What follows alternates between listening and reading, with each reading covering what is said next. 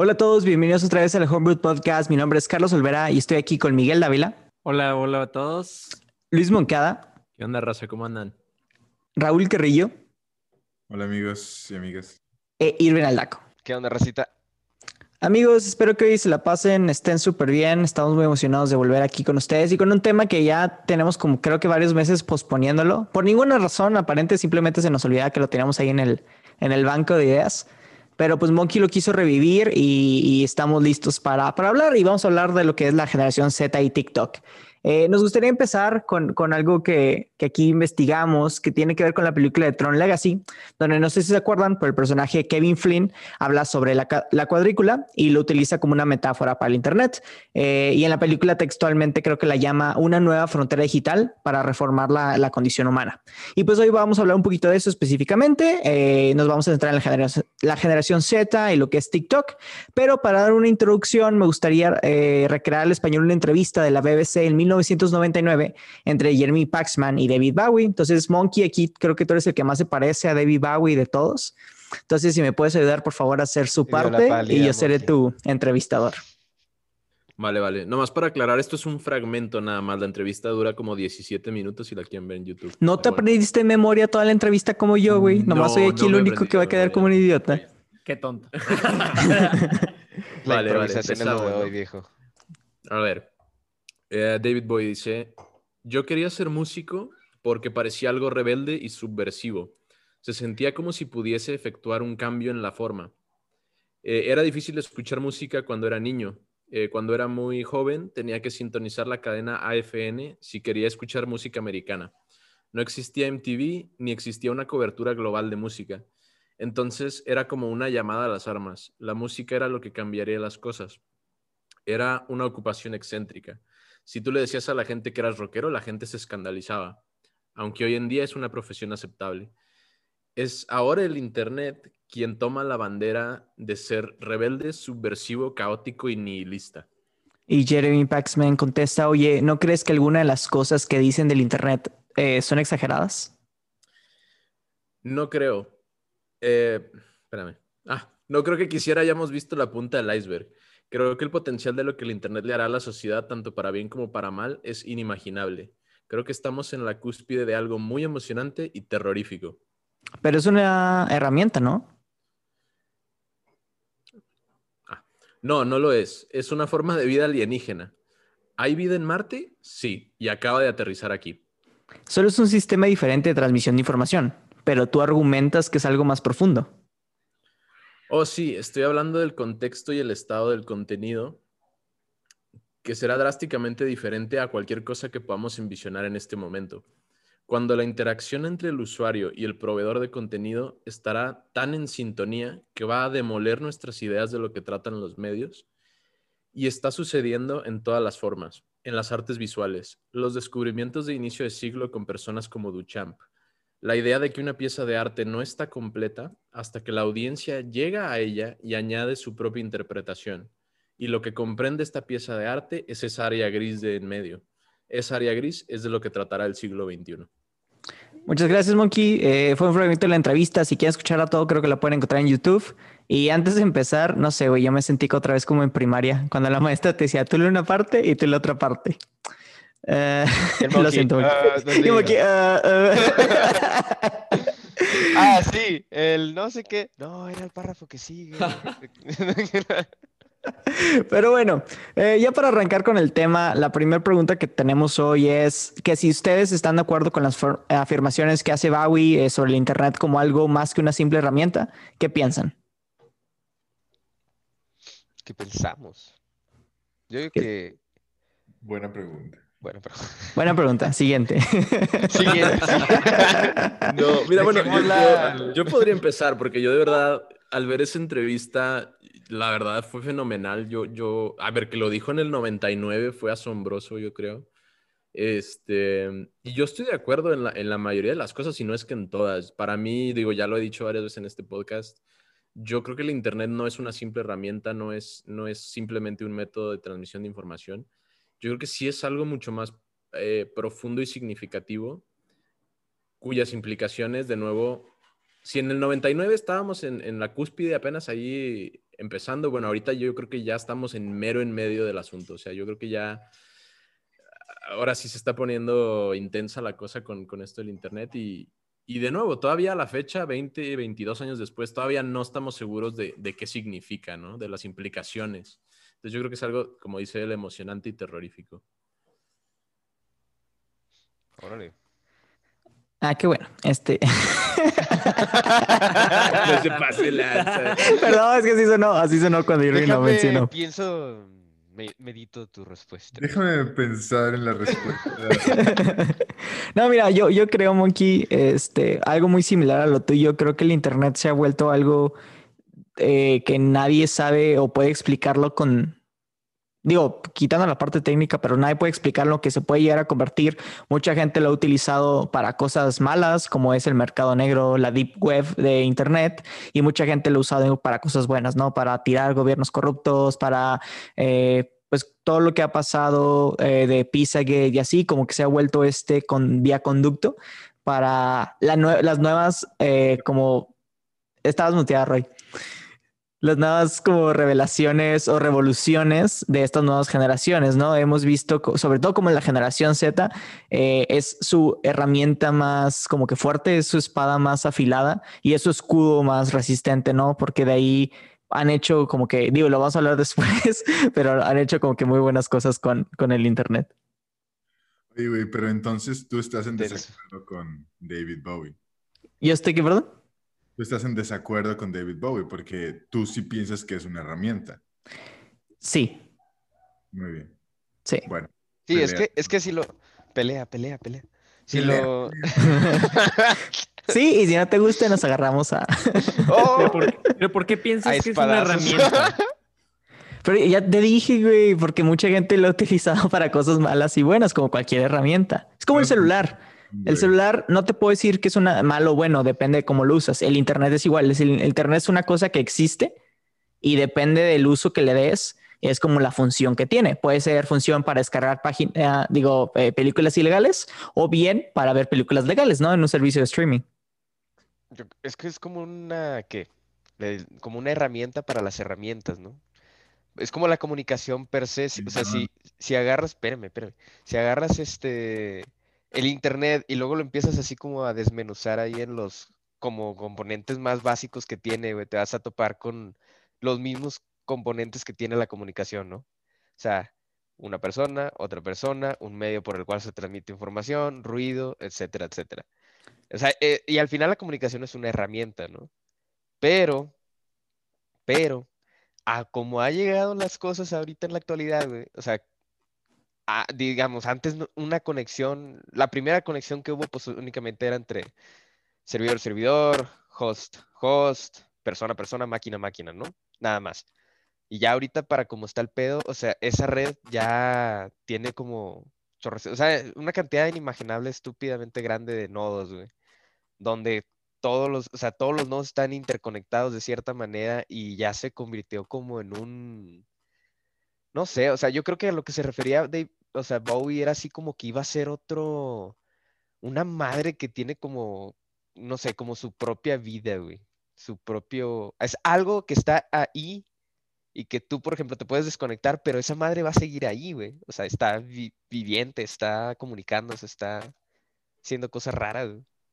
Yo, yo, yo también estoy de acuerdo con Irving porque, de nuevo, como ya lo he dicho antes, o sea, más allá de que sí es obviamente una herramienta tecnológica, pero para mí la comunicación instantánea, el espacio digital, se ha convertido en algo que, permite eh, relaciones tanto interpersonales como el, eh, la, la trans- transmisión de información y de ideas de una manera masiva e instantánea. Entonces ya es, es algo diferente, es un, es un nexo tanto para las personas que se encuentran en, en el espacio digital como para la transmisión externa de ideas hacia el espacio global. No sé si esas palabras tienen sentido, pero sí. O sea, yo, yo creo que es algo bien heavy, es algo, no sé, me parece, como dice Irving, un organismo, un organismo vivo y cambiante. Yo lo que pienso es, why not both? O sea, puede ser una herramienta y un organismo viviente. O sea, realmente am, ha sufrido tantos cambios y ha sido... Realmente pues al- algo muy innovador el Internet en el sentido de que ha cambiado la manera en que nosotros literalmente es el emisor del mensaje, el que envía el mensaje y el receptor del mensaje, en cualquier sentido. O sea, literalmente del, del sentido literario en el que tú quieres comunicar una cosa, eh, bueno, no en el sentido literario, en el sentido literal de que tú quieres comunicar una cosa, etcétera, y lo dices, pero también para descubrir ciertas cosas es como que es una nueva plataforma, también es como, es que es, yo digo que estamos como contrariados de no darle como una personificación al Internet, porque en sí no es una persona, pero en realidad podríamos decir que es como una persona, porque realmente es como un, como un envase que contiene toda la información de la humanidad durante el inicio de que, del Internet hasta, el, hasta ahorita. Entonces, es como si le estuvieras diciendo tú la receta mágica de cómo ser un humano. Es lo que este, acabas de decir. Chala. Te pusiste bien películas sci-fi. Pero es que sí, o sea, si lo vemos, por ejemplo, en American Gods es, es un dios, el Internet es un dios, ¿me entiendes? Sí, sí, te entiendo.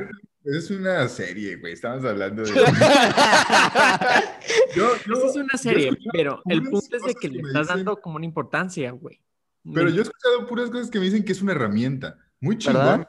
pero nadie me ha explicado a mí por qué no es más que una herramienta. Muy chingona, sí, pero es, no, no porque sea muy chingona ya va a ser algo más que una herramienta, ¿no? Claro, Y- o sea, yo, yo, Porque- yo eso es lo porque- que decía, o sea, es un orga- o sea, es un, ahorita ya es un pedo muy abstracto, güey, pero si lo descompones como que los elementos más básicos, güey, al final te quedas con, pues, es una herramienta, güey, o sea, al final es eso, güey, realmente. Y creo que todavía no llega a los niveles de organismo, porque el organismo se automantiene, por así decirlo. Y sí, ahí va el- el- el- la inteligencia cam- eh, artificial caminando, pero ahorita pone tu Google, no funciona, que es la como la barra de search más famosa en todo el mundo, todavía no llega a los niveles donde como que se mueve sola, ¿sabes? Mientras tú no le pongas las teclas de lo que quieres buscar, la herramienta no se va a mover, ¿sabes? Y no va a interactuar por sí sola. Entonces, siento que le falta eso que muchas películas de sci-fi te ponen, ¿no? Tipo la de Her, me estoy imaginando, donde el- el- este asistente virtual, Scarlett Johansson, empieza como eso, pero después evoluciona y ya entre ellos mismos como que dicen, no, ¿sabes qué? O, las máquinas de Matrix, que empiezan como una herramienta a los humanos y después como que evolucionan esa parte. Y creo que nosotros no estamos todavía cerca de eso. Sigue siendo una herramienta que mientras nosotros no le demos los comandos, va a estar ahí, pero no va a hacer nada. ¿Qué, Monkey? ¿Ya te, te rindes? No, no, no, pues a ver, cada quien tiene su, su opinión, o sea, o sea, a ver, como dice Irving, definición textual, si nos vamos a lo más básico, a sus fundamentos, pues claro que es una herramienta, como dice, como dice Olvera, sí, sí que lo es, pero el- eh, yo creo que la, la- las, eh, el significado o el valor que tiene intrínseco es, es más grande, o sea, sí es una herramienta, sí, pero las implicaciones son más profundas que eso, yo creo. Pero sí. al final, sí. bueno. Está bueno, hombre.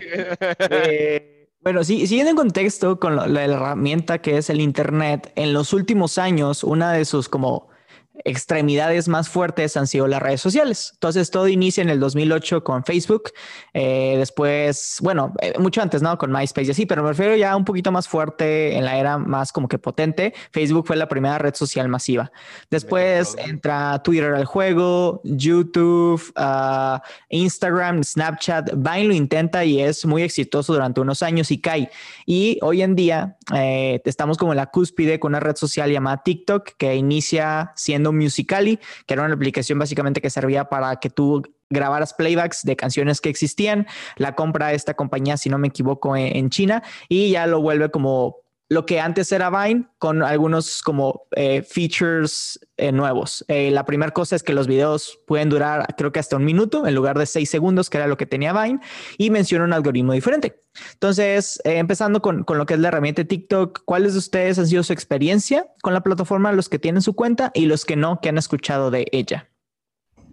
Mire, yo quiero empezar. Em, yo al inicio de esta cuarentena estaba reacio a instalar TikTok porque decía que no, es una herramienta realmente de millennials. Digo de millennials. De Entonces, TikTok es una herramienta. Es algo más que eso, es algo más profundo. Es algo más. Lo lo veía venir. Touché. Touché. Este, de Centennials, porque decía, no, o sea, yo mismo me decía de que estoy muy viejo para esa cosa, pero no. El punto es que eh, TikTok ha sido una herramienta que creo que ha, se ha adaptado realmente muy bien a cualquier persona de cualquier género, de cualquier orientación, lo que sea, todo, todo, todo. Es una herramienta que realmente se adapta al usuario totalmente. Es como un guante hecho a la medida. Entonces, eh, creo que TikTok me equivoqué, le di un, un juicio malo. Creo que es una herramienta nueva de búsqueda de nuevo conocimiento, de entretenimiento, de lo que sea, pero de una manera condensada y fácil. O sea, que- no sé cómo explicarlo realmente. Es wow. Te- Tengo una pregunta un poquito más personal para ti. Digo, tú, tú que empezaste. Re- de- nomás como que busca en tu, en tu interior. ¿Realmente no la descargaste porque creías que era una herramienta para millennials o porque el público, tus círculos, lo que veías, como que siempre la andaban criticando y tú como que tomaste esa crítica como propia? Creo que eso es segundo, la- realmente. Es como que le dieron una mala imagen a eso. Puede que por lo mismo, por influencias que diferentes personas decían, por ejemplo, igual que Instagram al inicio decían, no, es para esta- este tipo de cosas, este cierto perfil de personas.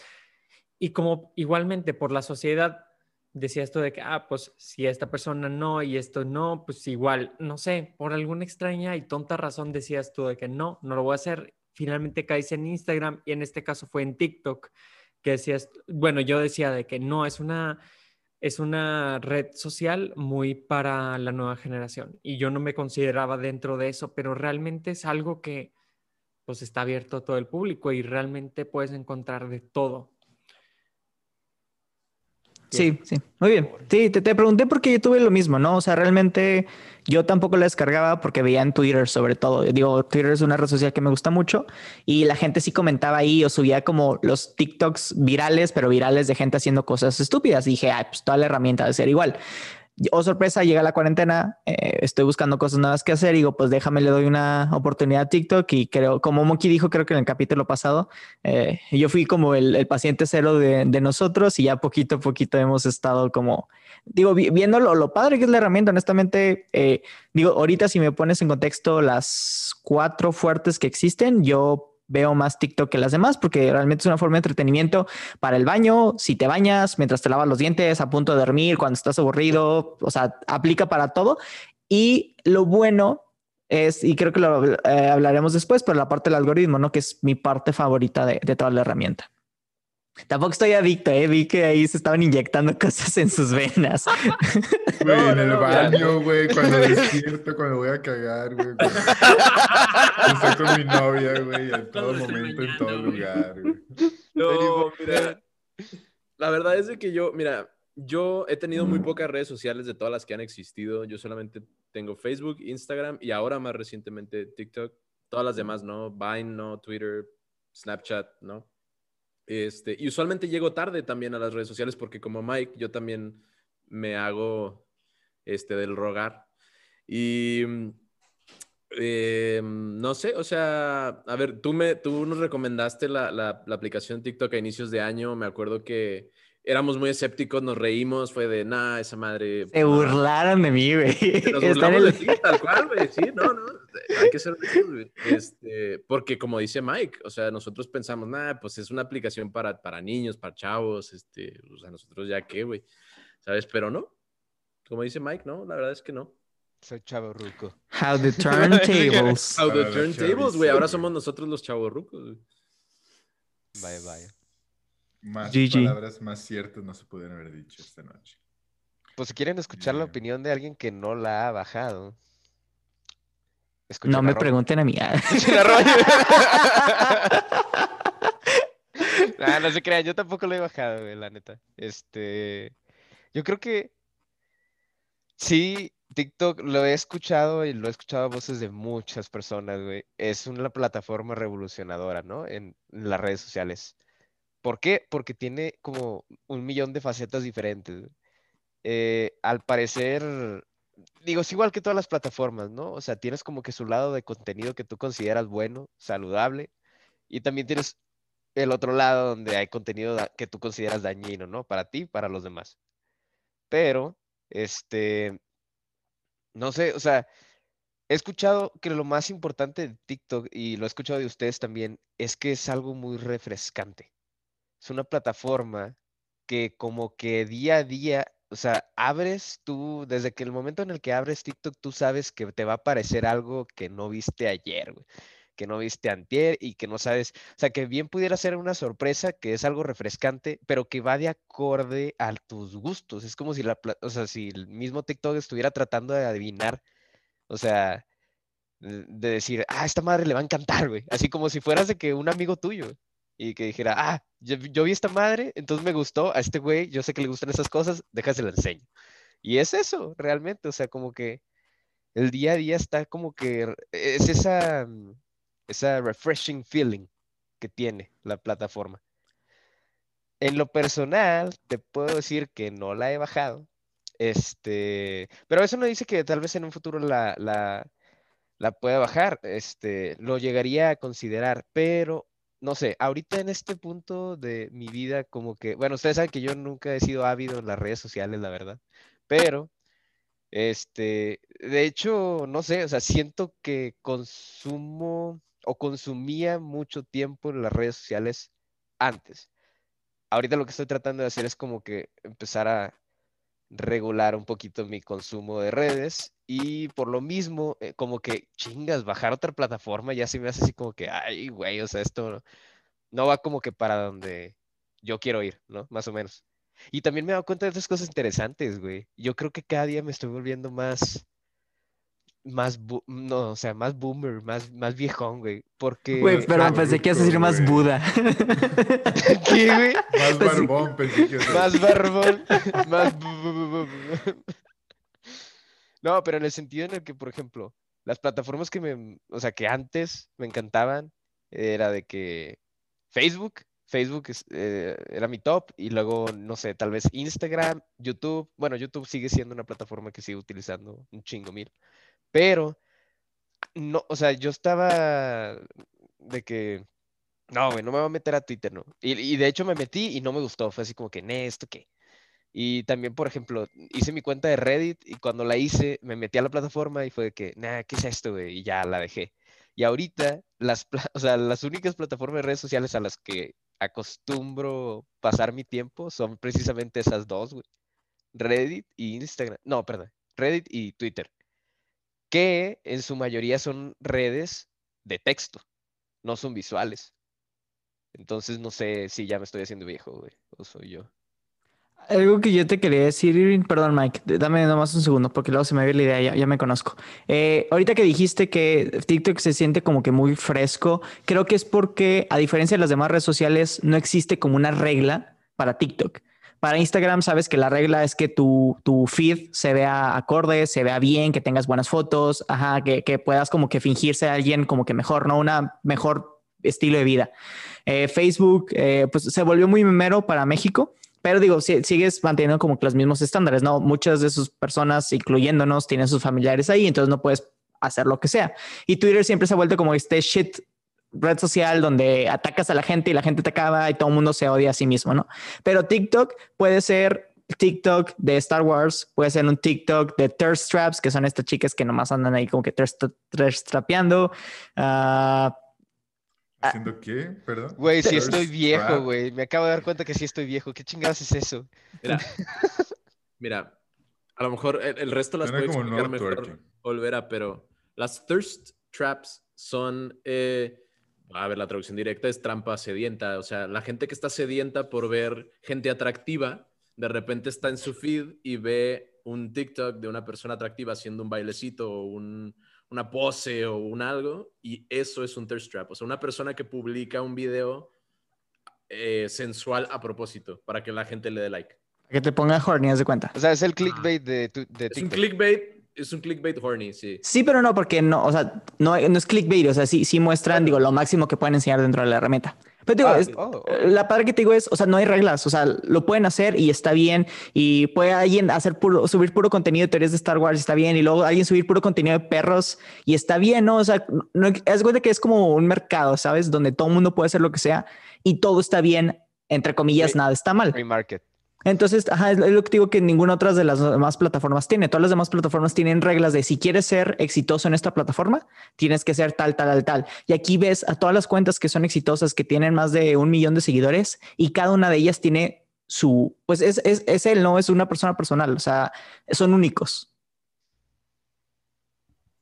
Yo lo que quiero decir es, bueno, va de la mano con eso, pero realmente todas las herramientas, bueno, herramientas, porque estoy usando esa palabra, pero todos los este, mm, de contenido social, el punto es que son productos y realmente son servicios que brindan a la, a la población. Y por eso es, por ejemplo, en tu caso, Irving, que nada más te llama la atención Twitter y Reddit, creo que mencionaste.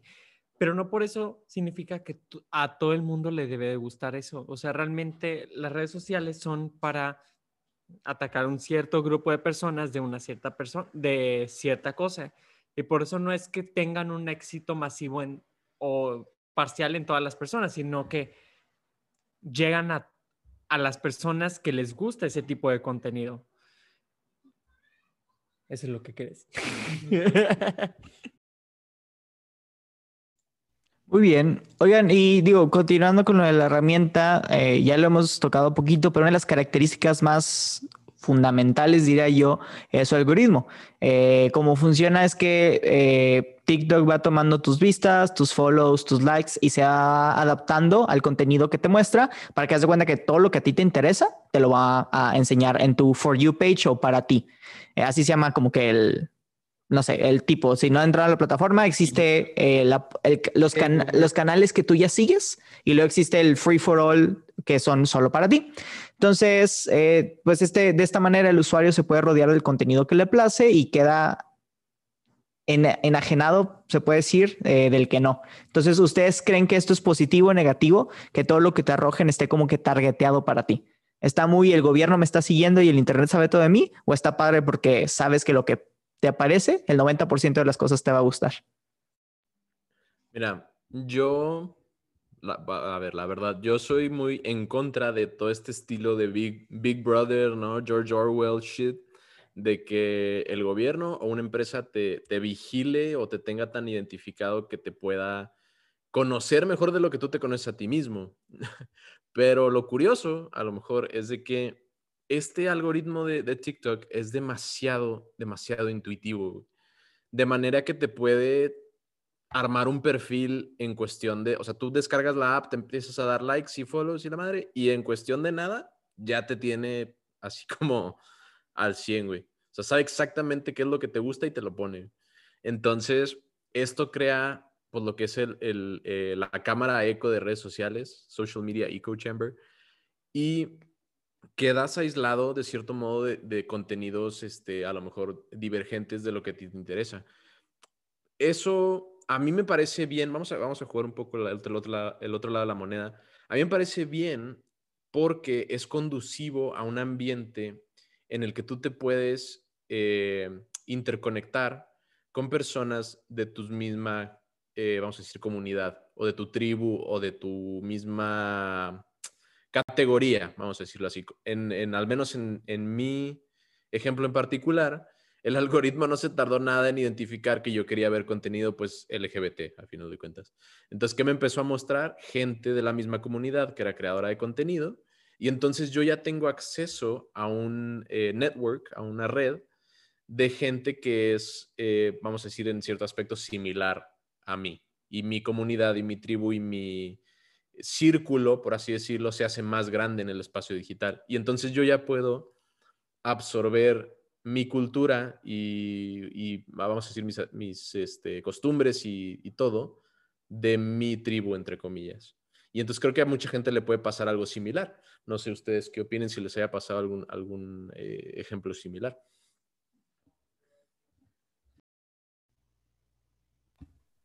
Hola, hola. en mi caso es... Sí, igual. O sea... Hola, Miguel Hola, Dávila. hola. Gracias por regresar. 40 episodios después, güey. Hola, hola. Sí, ¿Qué onda, gracias. raza? ¿Cómo están? No estuve con los últimos, antepenúltimos y ante antepenúltimos episodios, pero realmente, hola, gracias. Guess who's back? Back Guess again.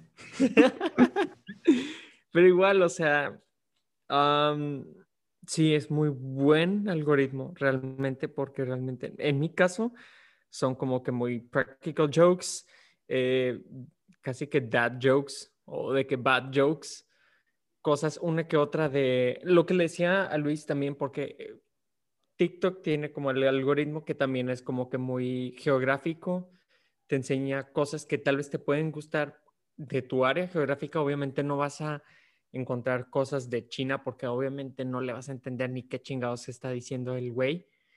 Eh, y si tiene que ver culturalmente, puede que te mezclen unas cosas en español, unas cosas en inglés. En mi caso son cosas de este, mascotas, eh, chistes muy tontos, pero que a mí me dan risa, eh, bromas. eh, ¿Qué otras cosas hay más? Ah, Sí, cosas de LGBT.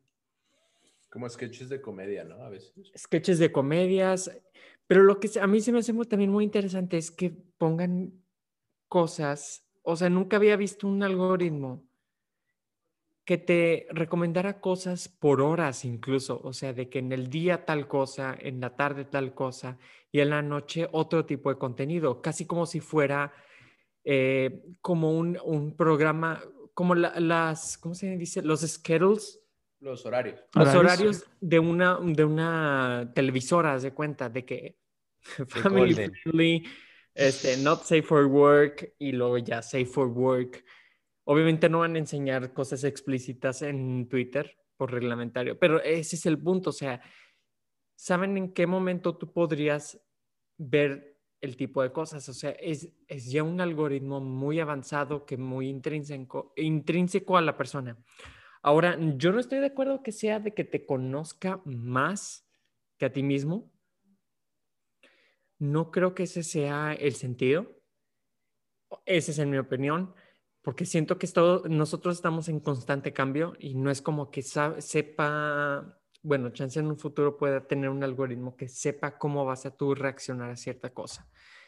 Eh, pero cre- creo que se me hace un buen paso al tipo de contenido que pueda tener esta, esta nueva generación. No sé si ustedes se dieron cuenta, por ejemplo, en sentido de moda, hubo un tiempo y hasta la fecha en el que las cosas que fueran, eran hechas a la medida eran consi- consideradas como que a la moda, en el sentido, por ejemplo, una funda, un- una cartera o una cosa que tuviera tus iniciales o cosas que te gustaran, eso era la moda. Y era al- algo que lo hacía como que más lujoso. Ahora, ¿a qué voy con esto? En TikTok están haciendo este tipo de cosas que ya está más tailored to you, que es algo que no se ve tanto, o bueno, se está viendo en Instagram, pero realmente no es como que se quede con Instagram. Ah, creo que me estoy revolviendo mucho y a ustedes. El punto What the fuck, Qué bueno, güey, qué bueno que dije, ay, no quiero ser mamón con él, pero me ando bien perdido. Mira, el punto, por ejemplo, Instagram tuvo su auge. Entonces es una herramienta. Se lleva mucho por likes y cosas que guardabas para recomendarte ciertas cosas. Ahora, en el algoritmo de TikTok es como si fuera un metabuscador de Google en el cual sabe que, cuál fue tu registro o tu historial de lo que buscaste, lo que te gusta además, y te da recomendaciones en base a eso. Y ahora ah, toma en cuenta este, tu tipo de contenido o lo que tú consumes, lo que tú consumes de tu media, en el sentido de la televisión, YouTube, etcétera, y lo mezcla todo en un mismo este, servicio social. Entonces, para mí es algo muy revolucionario en el sentido que ya te está dando no solamente contenido de, consu- de consumo este, masivo, sino que un contenido de consumo eh, personal, realmente. O sea, no es lo que tú, no es lo que todos quieren ver, es lo que tú realmente quieres ver. Entonces, eso lo hace que sea algo que rompa como en este caso la cuarta pared, porque ya te conoce realmente. Bueno, no te conoce realmente. o sea, Sí, Pero no te conoce. Ahora. Te saluda de la mano, hola. no ver algo pregunta, que te conozca al 100%. Digamos que TikTok te conoce al 90%, pero es muy cercano a, a, a ti, es lo que me refiero. Pero ¿hasta qué punto, digamos, o sea, si tú le entregas cierto contenido, cierta información inicial, que sí es verdaderamente lo que a ti te gusta, pero ¿hasta qué punto luego TikTok nada más te está rebotando esa misma información y pues como que te está, digamos, manipulando tus gustos? Está grumeándote. Humillándote, dijiste. Bromeando. Grumeando. Ah, está- ándale, Creo que- está haciendo el virtual grooming. Creo que esa es la clave de TikTok, porque no es que te esté, creo que aprendieron a que no te deben de ellos vender una idea o vender cierto contenido. Por lo pronto. Por lo, bueno, sí, por lo pronto, pero creo que ese es su modelo de, no sé si decirlo de negocio, porque ellos saben que cada persona cambia. Entonces, obviamente no vas en- como dijo Irving al inicio, no vas a encontrar el mismo contenido cada vez que te metes. A lo que me refiero es que saben que la persona va a estar cambiando constantemente y es algo que es sumamente difícil de calcular o poner en, una, en un algoritmo. Entonces, lo que la mejor manera que ellos pueden encontrar para empatar a la persona dentro de un algoritmo es no casarse con la idea de que una de ofrecerle a la persona cierto contenido para que le guste, sino que dejar de mostrar a la persona el contenido eh, que ellos piensan que le puede gustar. No es vender, no es marketing, es realmente es darle a la persona lo que quiere. ¿Me di a entender o no? Yo, yo creo que sí, Mike, y te puedo Vale la apoyar. Ponle tú. ese niño. Algo que, que se escucha mucho ahorita es el típico odio que Google sepa todo de mí, odio que mi celular me escuche, que Instagram me muestre, que Instagram y Facebook me muestren eh, aplicaciones. Porque, del WhatsApp. exacto, porque solo una vez me metí a, no sé, a, a Hawái y ahora todo lo que me enseña es cosas de Hawái. Sin embargo, si te pones a pensar cuáles han sido como que los servicios que han tenido más éxito en los últimos años, uno de ellos ha sido Netflix. Y una de las cosas de Netflix, además de que tiene buen catálogo y lo que tú quieras, es que te conoce y te ayuda a como descubrir nuevas series y nuevas películas y lo que tú quieras, que si lo pones a comparación con Amazon Prime, que no tiene eso, que Amazon Prime su, su UX es así como que ni siquiera sabes qué puedes comprar y qué te incluye, ¿no? Mucha gente odia Amazon por eso. Y todo el mundo ama Netflix que te metes y dice recomendado para ti o porque viste eso. Entonces, como que ahí no se quejan, pero luego dicen, no, no quiero que el celular me escuche. Entonces, como que la gente es medio egoísta. Pero digo, está, está padre como que analizar también TikTok, a diferencia de estas aplicaciones, es que sí tiene un traqueo de quién eres, pero te ayuda a ti a tener una mejor experiencia en, en, ¿cómo se llama? En la red. Imagínate que Instagram tuviera algo muy similar donde se da cuenta que está siguiendo, no sé, puros cocineros. Entonces siempre te anda recomendando como que nuevos, nuevos chefs a seguir, ¿no? Nuevos restaurantes, nuevas cosas, ¿no? Realmente, y no, lo que hace Instagram es, mira, aquí están las cosas que están likeadas y si quieres hashtags, puedes seguir hashtags, pero no te lo deja como que ahí, ¿sabes? Yo, yo creo que un elemento grande ahí de, digo, dejando si es positivo o negativo, pero un, un elemento grande eh, ahí en ese eh, algoritmo es el grado de validación. Por ejemplo, yo, yo que me empecé a dar cuenta, de repente empezaba a dar likes salvajes por ahí, güey, y me empezaba a salir contenido de ex mormones o ex católicos, güey. Y como alguien que, vamos a decir, dejó su fe o dejó la iglesia, pues me llama la atención que hay mucha gente con las mismas experiencias. O, por ejemplo, te empieza a salir contenido de personas eh, LGBT y te das cuenta de que tienes las mismas experiencias. O te sale, no sé, contenido de ciertos grupos poblacionales y te das cuenta de que tus experiencias y tus emociones no son insulares, sino que mucha gente las comparte. Entonces, ese grado de validación al encontrar gente que hizo, sintió o piensa igual que tú, es, es ese como esa validación que obtienes con el algoritmo, ¿no? Versus tener, no sé, mil contactos en Facebook que a lo mejor algunos piensan o hacen drásticamente diferente a ti. A lo mejor, no sé. Uh, órale. Yo, yo, yo Ok. porque no con, digo, no conozco la plataforma en sí, pero siento que tiene como que sus dos cosas, ¿no? Su, o sea, es- el algoritmo en sí es, es como, iba a decir, es una herramienta, chinga. Tómala. Hay que hacer, hay que hacer una playera de eso. Es una herramienta. El algoritmo es una herramienta. Huevo.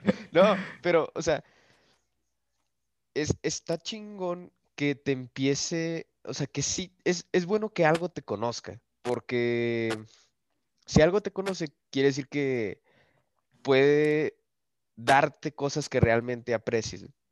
Y, o sea, contenido que, que tú le encuentres valor y que tal vez, o sea, por otros medios, no sé, por ejemplo, estés medio perdido y estés divagando y no llegues como que a la información valiosa que deberías de estar encontrando más rápido, así como, por ejemplo, con ayuda de este tipo de algoritmos. Pero también creo yo que, o sea, te, eh, como que también ese, o sea, el hecho de tenerte como eh, en una mm, zona de confort, digamos, este, digamos, como en una jaula dorada, este, donde a veces en ciertas situaciones sería bueno que tuvieras perspectivas de lo de otros lados, ¿no? O sea, de que, que puedas ver las dos caras de la moneda, o sea, esto sí, o sea, bueno, es- tienes este lado y luego tienes este lado también. Digamos que, que no sea tan, no, ¿cómo, cómo definirían? O Eh, sea, como imparcial. que... Sí, o sea, como que te estás dejando de lado el conflicto, haz de cuenta. O sea, ya sí, exacto. no... Todo lo que te llega es algo que te gusta y como no hay nada que te conflictúe o no estás obligado a lidiar con algo conflictivo, no puedes, digamos, Tomar expandir acción o. Ajá, expandirte, ajá, aprender cosas sea. nuevas, et- et- etcétera, etcétera. Entonces, este, es como, digamos, yo sé que TikTok es, es por un lado una cosa, pero eh, como no lo conozco, conozco más a Google. A Google sí lo conozco. Y sé que Google me conoce bien, cabrón, güey.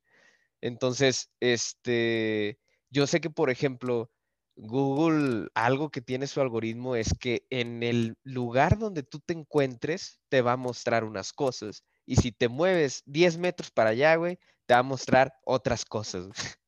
Entonces, o sea, es muy bias de acuerdo a las regiones donde te encuentres. Es, es algo que, que, ah, digo, en ciertos aspectos es bueno porque te, te, te mete como que a centrarte en, en lo que está a tu alrededor. Pero en ciertas cuestiones, no sé, digamos, quieres tú un panorama globalizado de cómo está el pedo, entonces va a estar más complicado tener esos, esos puntos de vista externos, como que importarlos hacia tu, hacia tu zona, ¿no? O sea, que, que por eso hay otro buscador que se llama DuckDuckGo, que no sé si lo han utilizado. El DuckDuckGo es, es este, todo lo contrario a Google. Sea, DuckDuckGo dice que no, güey, yo, a mí no me importa en qué lugar del mundo te estés, güey, yo te voy a, si tú buscas perro, voy a encontrar exactamente lo más relacionado con esa palabra que acabas de buscar. No me importa un carajo en dónde estés, de que, o sea, si, si yo encuentro que tu, resultado más relacionado viene de China, te lo voy a poner, de que aquí está. Y, y eso está, o sea, en ciertos sentidos, pues está bien, ¿no? O sea, para algunas cosas que quieras investigar, pues está chido utilizar DuckDuckGo. También tienes, este, mm, ahí escuchar las noticias, hay una plataforma canadiense de noticias que se llama The Ground. Y ellos, su plataforma tiene un algoritmo que trabaja para mostrar únicamente noticias imparciales, eh, arbitrarias, que no, o sea, que no sean malinformación, o sea, desinformación o que sean fake news. O sea, el algoritmo puede detectar ese pedo y, y te da un feed de noticias como que totalmente clean, ¿no? Plain. O sea, sin estar este, alineado a cuestiones sociopolíticas, whatever the fuck. Entonces, o sea, también siento que como que necesitas las dos cosas, güey, a la vez. Está chido, sí, que te conozca, pero también está chido conocer cosas que no conoces. O sea, Pasarnos al tema de cómo el Internet democratizó el contenido y facilitó el acceso a la información. Cuando antes una persona como David Bowie estaba limitada por su entorno, ahora sí cuenta con un acceso amplio al Internet, pues tiene todo un mundo en sus manos, ¿no? De manera inmediata. Entonces, ¿qué ejemplos ustedes han observado de esto en tiempo real, ¿no? ¿Qué, ¿En qué momentos el Internet se volvió una herramienta de cambio? Y sí, sí, dije herramienta, me atreví. I went there. Es la palabra. Dije la palabra. Uh, creo que lo más relevante, honestamente no he escuchado mucho el tema, pero tenemos que mencionarlo, es todo el shit storm que hubo esta semana con lo de Reddit y Wall Street y las, eh, las stocks, los, ¿cómo se llama? Las acciones de GameStop. Entonces, repito, no escuché mucho el tema, pero sé que Irving y Monkey se metieron mucho, entonces adelante. Uy, estoy... Monkey, ¿puedo dar una pequeña introducción para la gente? Este, ok. Es que para hablar del tema de lo que carajos pasó en esta semana con todo, que de hecho no ha terminado, o sea, la historia se va a poner buenísima, güey, al rato. Este. Eh, tienen que conocer el concepto, bueno, ciertos conceptos que están medio, medio what the fuck de la bolsa de valores, ¿no? Este. Imagínate que tú, porque, bueno, yo esto no lo voy a decir que no me nació de mí, sino que lo vi en un video, güey, y por eso lo entendí. Pero imagínate que, no sé, Ahí vas caminando, güey. Y luego vas a la tiendita de Don Pepe, que Don Pepe te vende manzanas. Entonces, este, llegas con Don Pepe y le dices, eh, Don Pepe, este, me fía una manzana. Y luego el vato de que, ah, sí, güey, agarra la que quieras. Entonces tú de que, ah, con no, madre. tiene, no es eso que tienen unos carteles de hoy no fío y mañana tampoco. don Pepe no era de esos, güey. Entonces, entonces tú llegaste y le dijiste, güey, y Don Pepe, que sobres, güey, no hay pedo. Entonces tú, ah, qué buen pedo, Don Pepe. Entonces agarras una, agarras una manzanilla y luego le dices, este, ¿cuánto vale la manzana, Don Pepe? No, que 10 bolas, güey. Pero no hay pedo, mira, al rato me consigues la manzana, me la repones y ya, güey, estamos a mano. Entonces tú de que, ah, ok, chido. Entonces, agarras la manzana de Pepe, güey, y luego te la llevas y luego encuentras inmediatamente en ese instante encuentras otro cabrón enfrente de la calle y le dices, eh, güey, te vendo una manzana, güey. y, luego, el vato te dice, ¿a cuánto? Y tú, 10 bolas, güey. Y luego de que, pues, bueno, y ya, te la compra y tú te quedas con esas 10 bolas, güey, de la manzanita de Don Pepe que acabas de vender y luego dices, bueno, este, pues eventualmente necesito regresarle la manzana a don Pepe, güey.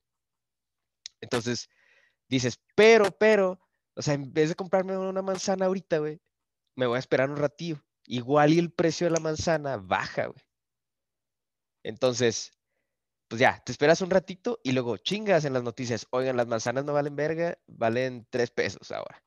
Entonces, entonces, ya la raza es de que tú, tú, dices de que, oh, no mames, vale tres pesos. Entonces vas a otra tienda, güey, o con otro cabrón que esté vendiendo manzanas y le dices de que, eh, te compro una manzana. ¿Cuánto? Tres bolas. Ah, ok. Le pagas tres bolas, te da la manzana. ¿Qué pasó, güey? Tú vendiste tu manzana, que era la de Don Pepe en realidad, en diez bolas, güey. Ahora, la volviste a comprar en tres pesos, solo gastaste tres y te quedaste con siete, güey ganaste siete bolas. Entonces vas con Don Pepe y le dices, eh, Don Pepe, mire, aquí le traigo su manzana. Y Don Pepe, ah, eres la mamá, güey. Y tú, ah, claro, Don Pepe. Y tú te embolsaste siete bolas de la nada, güey.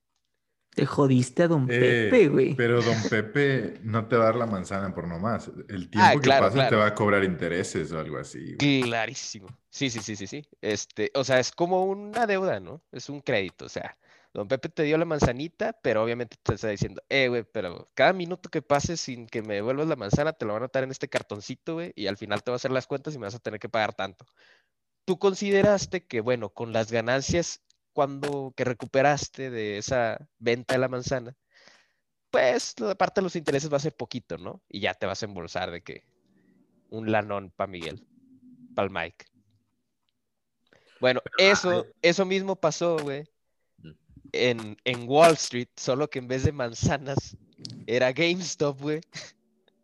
Y en vez de Don P, bueno, más bien, ¿cómo le dirías? Este, en vez de tú ser el que compró las manzanas, eran de que los hedge funds de Wall Street. Entonces, y ahí la cosa.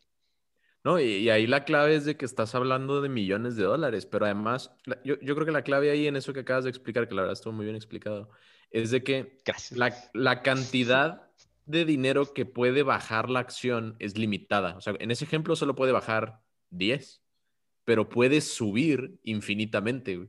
Entonces, mientras tú solo puedes ganar, no sé, 9 pesos, güey, puedes perder infinitos pesos, güey. Entonces ahí fue donde se los chingaron estos güeyes de Wall Street.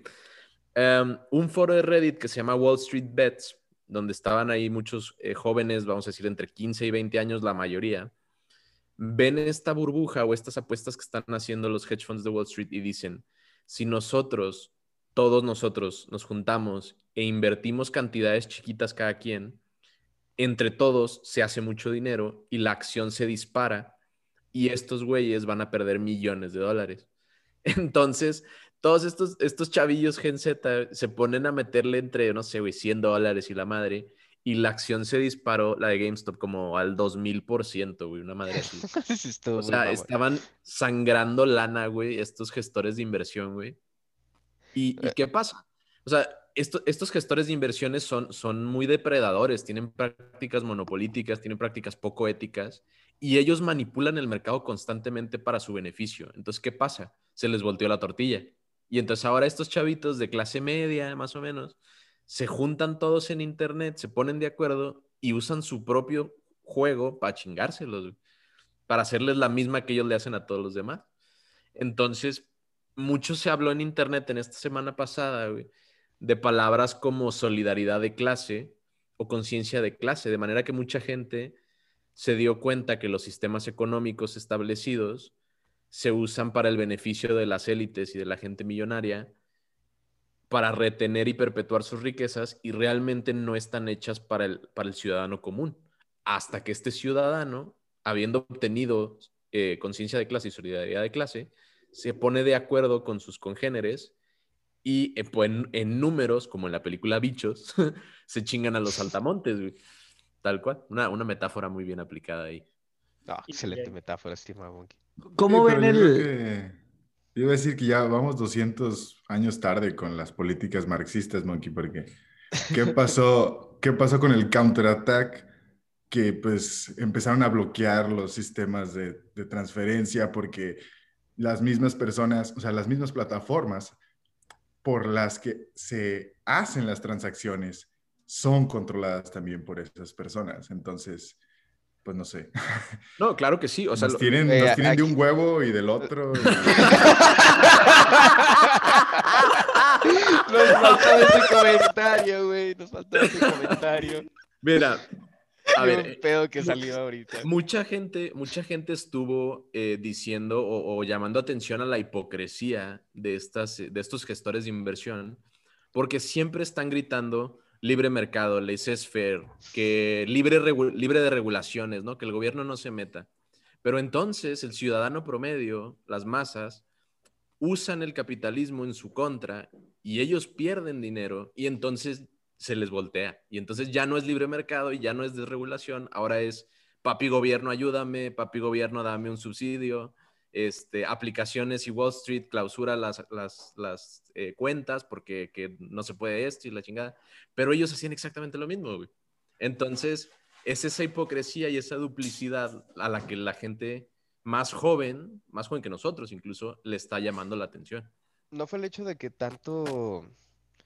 O sea, de que, oh, sí, miren, de que cómo simples personas en Reddit pudieron llegarse a chingar a los más grandes de Wall Street y todo ese pedo. O sea, porque al final sabemos que, eh, o sea, realmente no perdieron, güey. O sea, lo- o sea, Wall Street tiene los medios necesarios para que lo salven, ¿no? En ese sentido. Pero, y, y a los más fregados van a seguir siendo las personas normales, común y corrientes, que están ahí nada más de que viendo a ver si pueden ganar, o sea, hacer algo, ¿no? En la plataforma. Pero, o sea, realmente lo chingón fue el hecho de que con esto que acaba de pasar, güey, se destapó lo que dijo Monkey, güey. O sea, la pinche, o sea, mano, mano gigante, güey, que está detrás de todo, que lo controla y que tú piensas que en realidad es libre mercado y this shit is not free market. Entonces, eso está súper chido, güey. Y también yo creo que no fue tanto, bueno, o sea, metiéndome un poquito al background de la historia, no fue tanto un ataque directo a los hedge funds de Wall Street, sino que eh, imagínatelo como que había, o sea, Es que ese es el pedo de, de- esto que acaba de pasar con los, le, le llaman la venta en corto, los short, de que, short selling, este, que es lo de la manzana, ¿no? Este, el pedo de eso es que la gente en ese sentido estaba apostándole, o sea, bueno, los hedge funds, los grandes de Wall Street estaban apostándole a que una empresa como GameStop quebrara, güey. O sea, que GameStop se fuera a la mierda. Y tú puedes apostar eso en la bolsa y hacer billones de dólares de eso, güey. O sea, tú puedes decir de que esta empresa no vale madre, vamos a apostar todos a que se, la va a llevar el carajo, güey, y nos vamos a hacer millonarios con eso. Entonces, eso es más o menos, o sea, como que short selling, güey. Y por eso está medio así como que, a la madre, ese pedo, o sea, ¿realmente debería existir? ¿No puede existir? O sea, como tal, pero eh, son partes de, o sea, es parte de la regla del juego, ¿no? O sea, si le vas a entrar a la bolsa, es, es- son, "These- these are the rules. En, en muchos países esas prácticas son ilegales y mucha gente llama eso el short selling y el short squeeze como el casino de la gente rica. O sea, es donde la gente rica vaya apuesta su, su dinero. Tal Y, cual. ajá, y, y en sí, lo, lo curioso es que tú tienes del otro, o sea, del otro lado a la gente que, que, o sea, que dijo, wait a minute, o sea, desde un principio, antes de todo este desmadre, vámonos dos, tres años atrás, y eso, y, y va a haber gente que sea así como que, güey, GameStop es, GameStop son chidos, güey. O sea, GameStop es una empresa que yo consumo, que me gusta, que la adoro, y por lo tanto voy a, a ser accionista de GameStop. Entonces yo quiero que a GameStop le vaya bien. Y luego, pandemia, COVID, la raza empieza a comprar menos videojuegos, empiezan a... Ah, porque estos güeyes, pues, sus tienditas son de retailers así tipo Blockbuster en el mall, ¿no? Este, va la gente y compra los juegos y la madre. Entonces ya no iba la gente y fue así como que... O sea, o sea, fue cayendo así a la mierda. Y aún así había gente aferrada que decía, güey, es que GameStop le va a ir bien, güey, yo sé que le va a ir bien. O sea, algún día les va a ir bien a estos cabrones. Entonces, esa gente se quedaron con ellos desde, o sea, desde que estaban bien hasta que se fueron a la mierda. Y luego de repente se dieron cuenta de eso. O sea, a través de Reddit. Y eso es el poder del internet, güey. Aquí es donde dices, ah, su madre. O sea, no es una simple herramienta. O sea, bueno, sí es una herramienta. Caíste en la trampa, güey. Caíste, Caí en la güey. trampa, güey. Digámosle que es una. no, güey, ya. Es una herramienta, ya, ya, lo Es una herramienta, es una herramienta. perdimos la guerra. Y perdimos la guerra, güey. Ya, el que la herramienta ganó. Pero este. O sea, sí, imagínate. O sea, a través del internet, el poder que tuvo de poder comunicar a todos estos güeyes, darles esa facilidad de comunicación y que se. O sea, que, que un cabrón que descubrió y dijo, espérame, los. O sea, los grandes de Wall Street están apostándole a que mi. mi ¿Cómo se llama? Mi héroe GameStop se vaya a la mierda. No. De que yo voy a apostarle en contra, güey.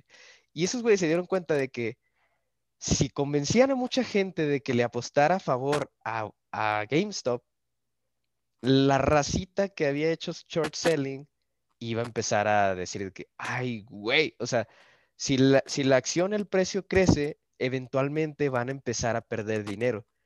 Y, y ellos pueden decir, no, pues me aguanto, ¿no? O sea, ahorita, si lo vendo todo, voy a perder millones de pesos, pero si me aguanto, igual y lo recupero, pero va a haber unos que van a decir, ay, no, güey, ya no, aquí ya tengo un chorro de miedo, güey, ni de pedo, no puedo perder más dinero y empiezan a, a, o sea, más bien a comprar acciones a un precio estratosférico, güey. ¿Y eso qué hace? Que el precio de la acción sube. Y luego, como sube, los otros güeyes dicen, ay, güey, no, yo también ya me culié. Y entonces empiezan a comprar y luego sube más y sube más.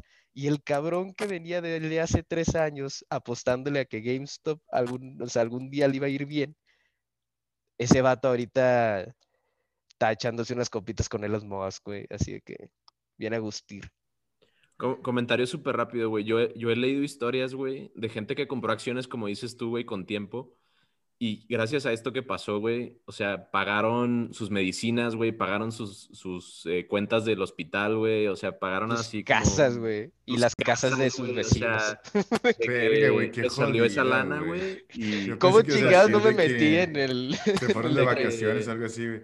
Exacto, exacto. No, igual gente que se compró de que el madre. pinche Play 5, la madre, pero, pero igual, o sea, mientras la persona promedio estaba sacando una lanita, güey, los, los ricos estaban sangrando millones de dólares, ¿no? Entonces fue como una, una historia por fin de redistribución de, de recursos. ¿no? Pero te das cuenta que eso jamás hubiera pasado si no existiera Reddit y si no existiera el Internet.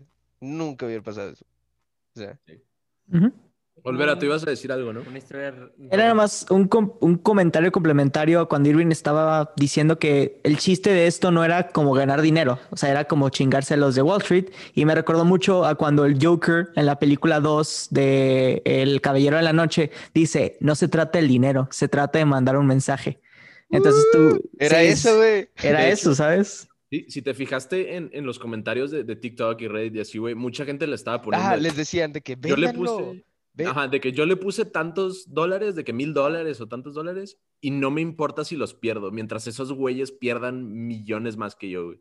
O sea, de Eso- que estaban dispuestos a, a perder una lanilla para hacer Ta- sangrar a esos hay, un- güeyes. hay un chorro de memes de eso, güey, que, que dicen de que, o sea, la raza es de que, güey, invertiste 10 dólares, o sea, le metiste 10 dólares en una acción de GameStop y ahorita ya equivale eso a 50 mil dólares. Y la raza es de que, véndelo, güey, véndelo y, y ya, güey, o sea, ya te papeaste, no mames. Y, y aún así ese cabrón de que pone el meme de, ¿cómo se llama? El de, ay, güey, ¿cómo se llama esta película? La de Hurt. ¿The Hurt Locker? No, no, no, no, no. Este. Heartwarming. No, no, no, no. Era Heartbreaker. No. Chingado. Una sé. de, de los escoceses, güey. Eh, Ah, Braveheart. Braveheart. Braveheart. Ándale, Braveheart. Ponen el meme del cabrón de Braveheart de que hold, hold the line. De que así, de que no sí, sí. vendas, güey, no vendas. Sí, sí. Esa, esa ha sido una frase muy popular en la última semana. Hold the line Hold es, the es line. un mantra que han agarrado en los comentarios de internet para decir de que nadie venda sus acciones. O sea, mientras todos aguanten la línea, más, más, Más va- sangra Wall Street. más dinero pierden estos vatos, sí. Ajá. Muy bien. Ya para cerrar el tema, tenemos una última eh, pregunta que es, y, y- y seguimos con lo mismo, ¿no? O sea, actualmente se están cumpliendo las predicciones de Bowie que hizo en 1999 y estamos viendo el Internet como que es un pleno apogeo. ¿Cuáles son sus predicciones sobre el Internet y las redes para el futuro?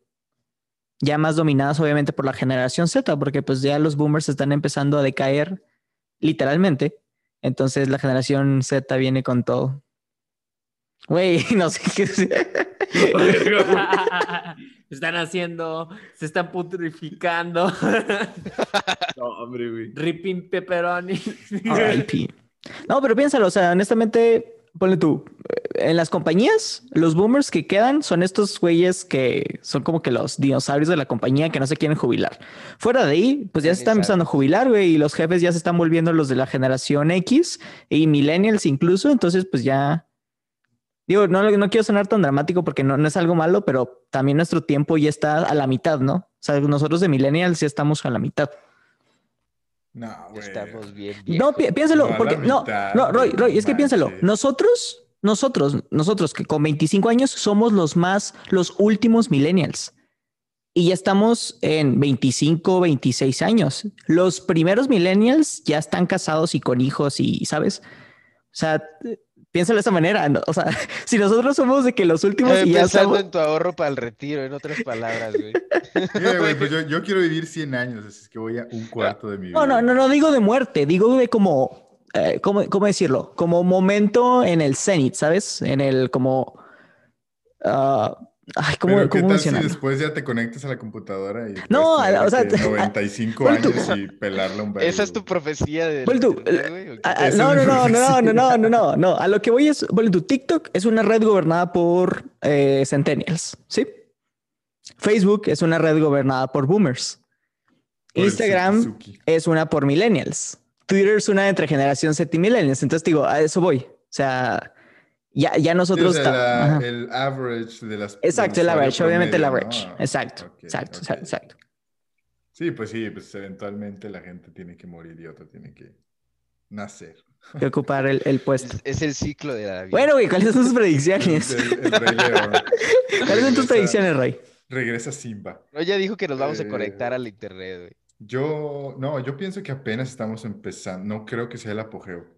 Yo pienso que viene más descentralización del Internet, de los servidores, de la moneda, de las redes sociales. Yo pienso que la pandemia sí fue un kickstart, fue un catalizador muy cabrón, pero no para nada esto es el apogeo. Pienso yo que esto es el inicio del inicio del apogeo. El inicio del final del inicio. El final del inicio del inicio del apogeo.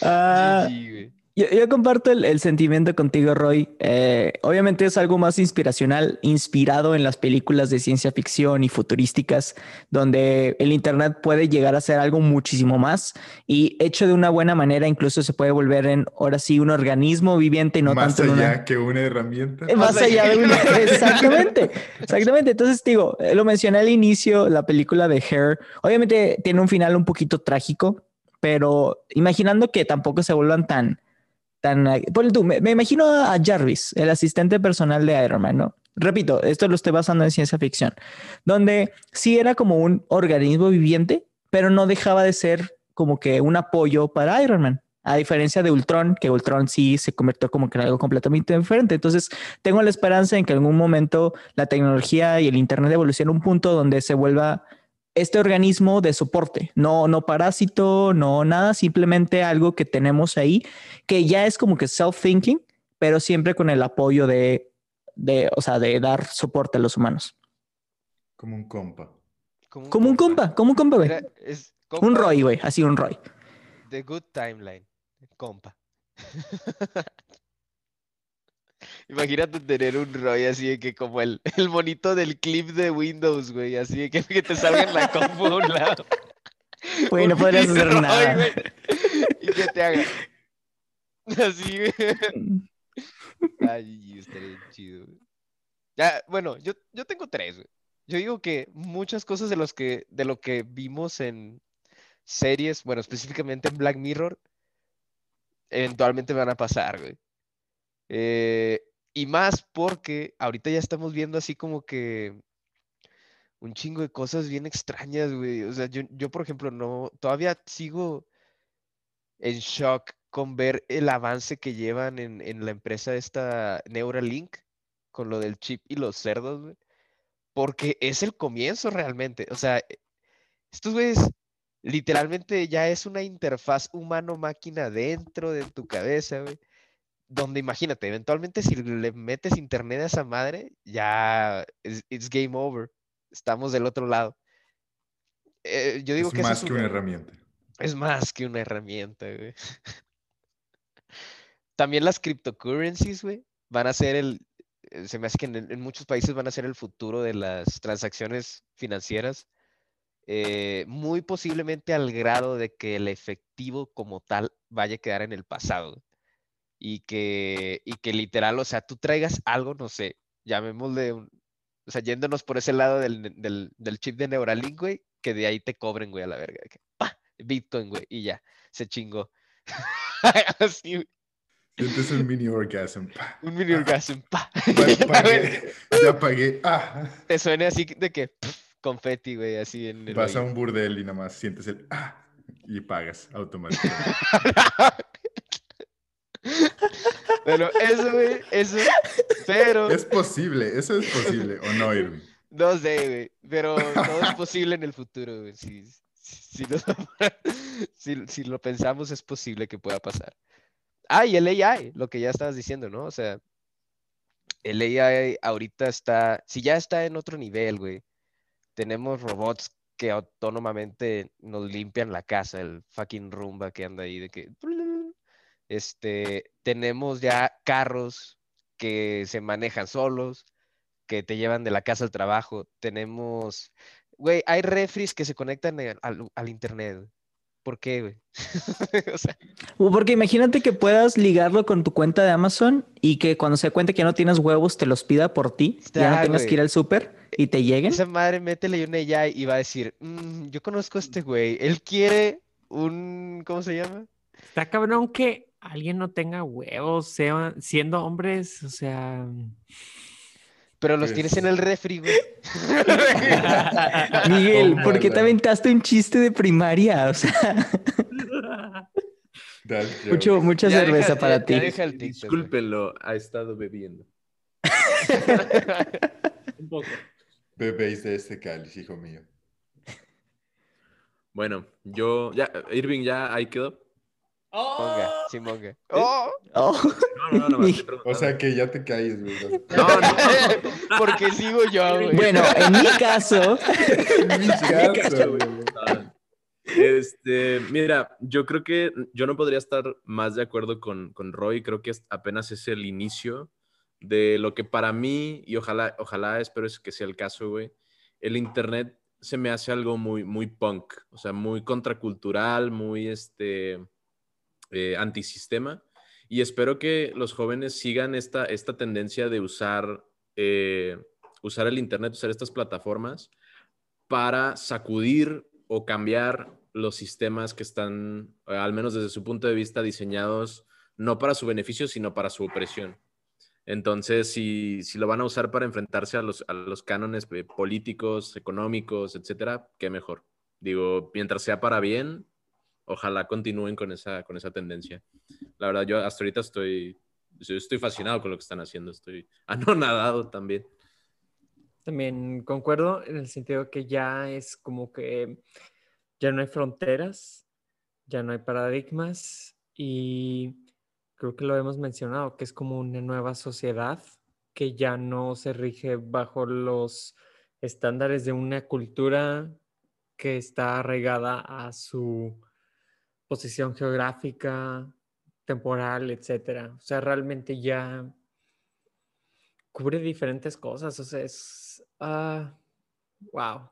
Es un inicio de una nueva era digital ahora sí.